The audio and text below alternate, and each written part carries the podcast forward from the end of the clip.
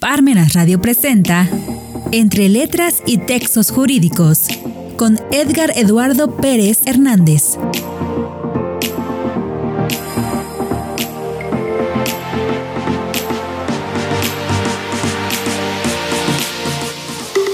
Bienvenidos nuevamente y bienvenidas a este su programa entre letras y textos jurídicos. Soy su amigo Edgar Eduardo Pérez Hernández y tengo el gran gusto, es un honor, un placer estar un programa más con ustedes para comentar otra obra eh, que bueno, tengo la oportunidad de decirles que ha sido verdaderamente interesante, un reto, también un reto intelectual porque bueno, en este momento nos desplazamos un poco a la filosofía, a la filosofía en general, y abandonamos un poquito el campo de la filosofía del derecho, que es esa parte concreta de las razones últimas del pensamiento jurídico. Ahora, la filosofía general es esa parte, pues, general del razonamiento, del pensamiento humano como eh, simbólico, interacción entre los seres humanos. Y ahora, bueno, dependiendo, claro está, de cada uno de los puntos de vista teóricos y doctrinas que, se quieran seguir. Ahora, este libro que les traigo para comentar con ustedes se titula En defensa de la intolerancia. El autor es eh, eh, el autor eh, tan afamado actualmente, ucraniano, Slavoj Zizek.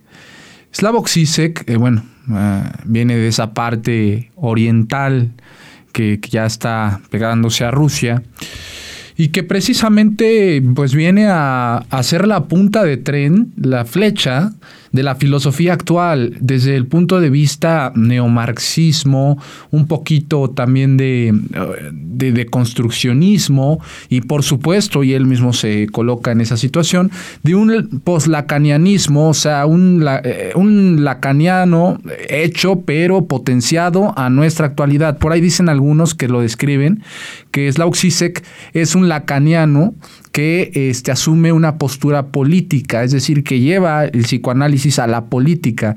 En cambio, Lacan, pues se quedaba en el mero análisis psicoanalítico.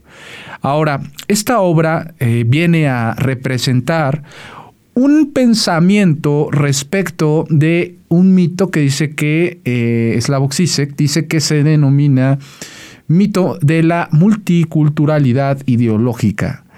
Nos dice Slavoj Zizek que en este pues, concepto, que pudiera sonar bastante complejo, en realidad lo que estamos viviendo es una posideología.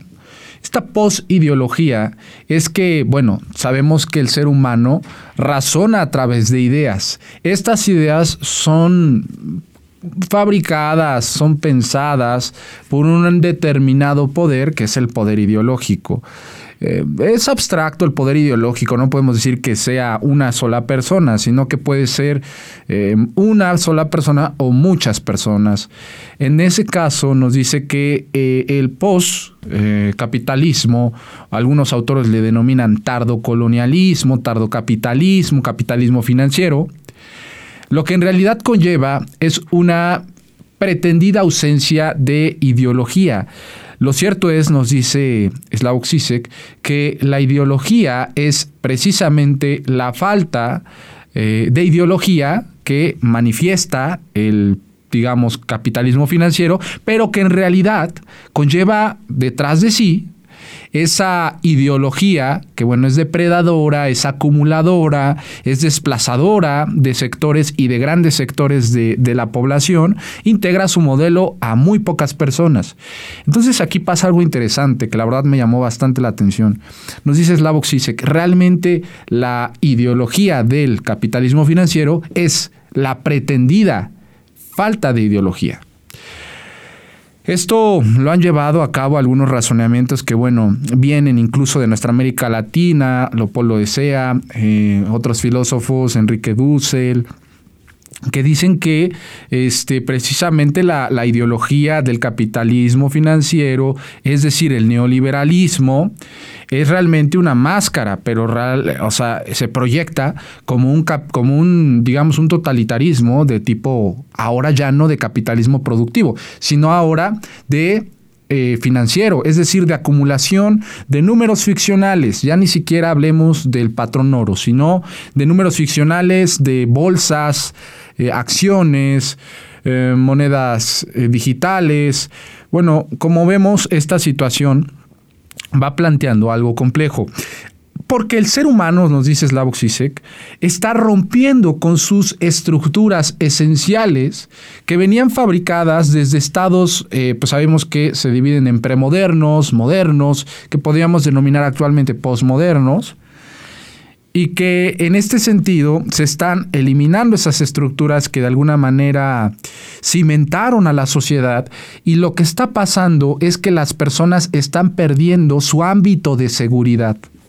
¿Qué conlleva que pierdan el ámbito de seguridad?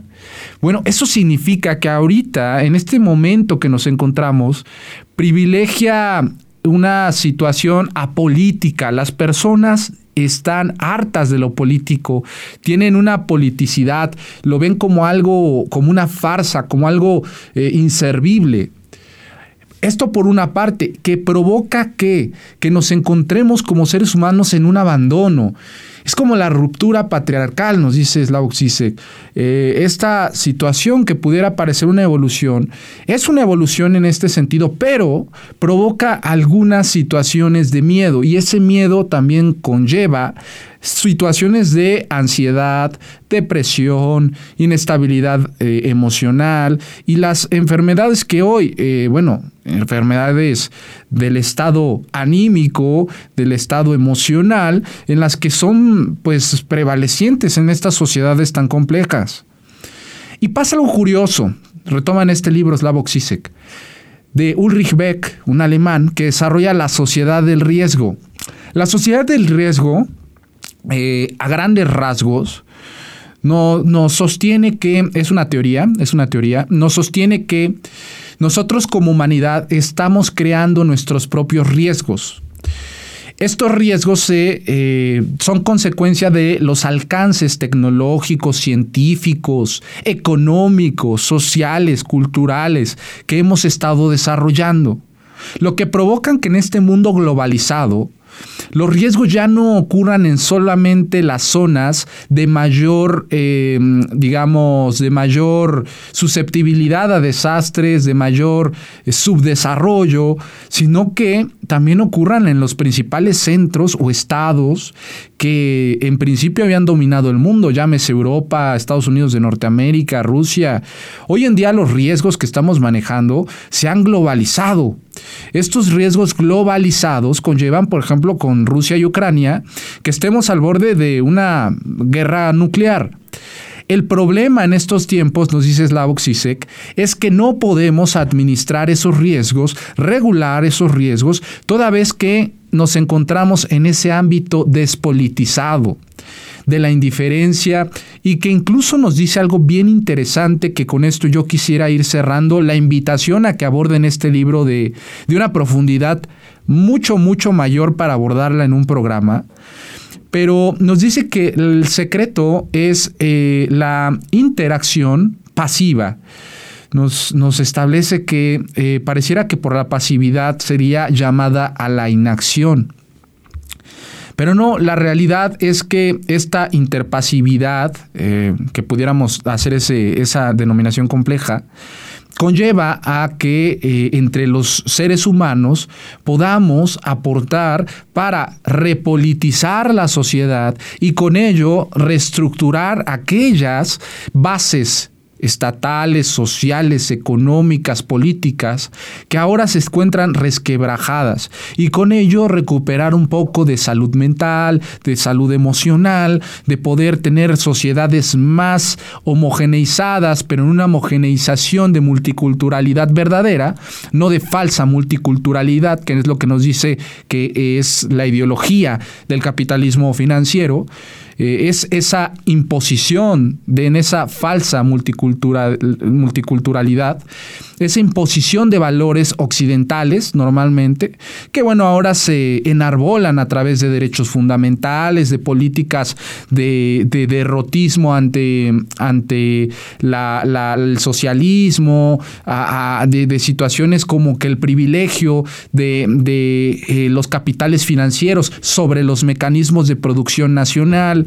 Este tipo de estructuras son las que definitivamente están poniendo en crisis a los estados y es lo que nos dice que en este sentido Slavoj Zizek hay que repolitizar, hay que reajustar estas estructuras que han venido resquebrajándose.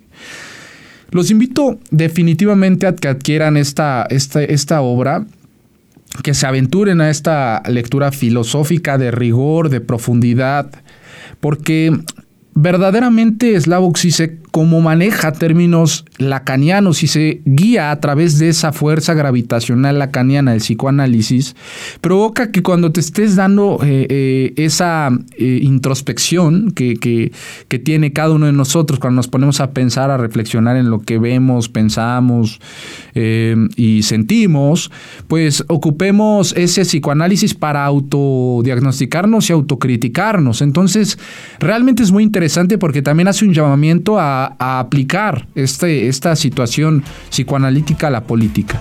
Les agradezco mucho que me hayan acompañado en este su programa Entre Letras y Textos Jurídicos. Nos vemos a la próxima con más. Muchas gracias.